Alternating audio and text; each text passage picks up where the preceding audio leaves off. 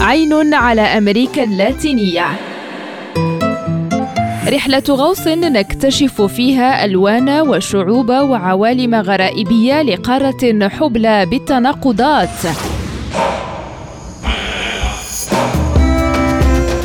عين على أمريكا اللاتينية. برنامج يأتيكم كل يوم على ريم راديو مع هشام الأكحل. الأريبا أكلة شعبية تصنع من عجينة دقيق الذرة. لا تغيب عن الموائد الفنزويلية والكولومبية بل تحضر عدة مرات في اليوم. في شوارع كاراكاس وبوغوتا وغيرهما من مدن البلدين الجارين محلات تعد وتبيع الأريبا بمختلف أشكالها.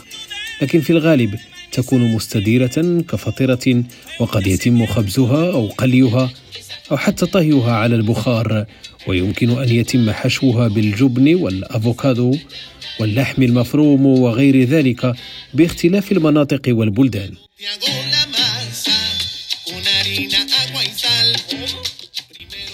جدالات ساخنة تنشب بين الفينة والأخرى بين الكولومبيين والفنزويليين حول أحقية ملكية هذه الأكلة الشهيرة. لكن الدراسات التاريخية تشير إلى أن الأريبا تعود لا إلى كولومبيا ولا إلى فنزويلا بل تعود إلى زمن بعيد وفترة طويلة من وصول كريستوف كولومبوس إلى أمريكا اللاتينية سنة 1492 كانت الأريبا موجودة بالفعل قبل هذا التاريخ وتشير بعض الوثائق إلى أنه بالنسبة لتحضيرات الذرة كان لدى الشعوب الأصلية أدوات خاصة مثل أحجار الطحن في جميع أنحاء القارة. وكان لدى جميع السكان الأصليين طعام قائم على الذرة وهو ما يفسره وجود غورديتاس بالمكسيك وبوبوساس بالسلفادور التي لا تختلف كثيرا عن أريبا كولومبيا وفنزويلا مثار الجدل.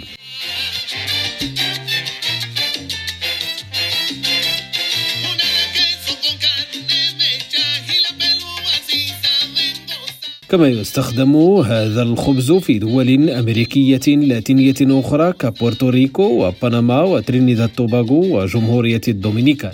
الحقيقة هي أنه يمكن أن تنسب الأريبا إلى فنزويلا وأيضا إلى كولومبيا لأنه في لحظة ما من التاريخ كانت الدولتان بلدا واحدا قبل أن تتفرق بهما السبل. وحتى وإن افترقتا فالذرة التي تصنع منها الأريبا كانت موجودة في كلا البلدين قبل حوالي ثلاثة آلاف سنة. التقاليد والعادات واللغة والموسيقى والأكلات وحتى الأريبا مشترك بين فنزويلا وكولومبيا ولا يمكن بأي حال من الأحوال أن تلغيه الحدود ولا متاهة السياسة.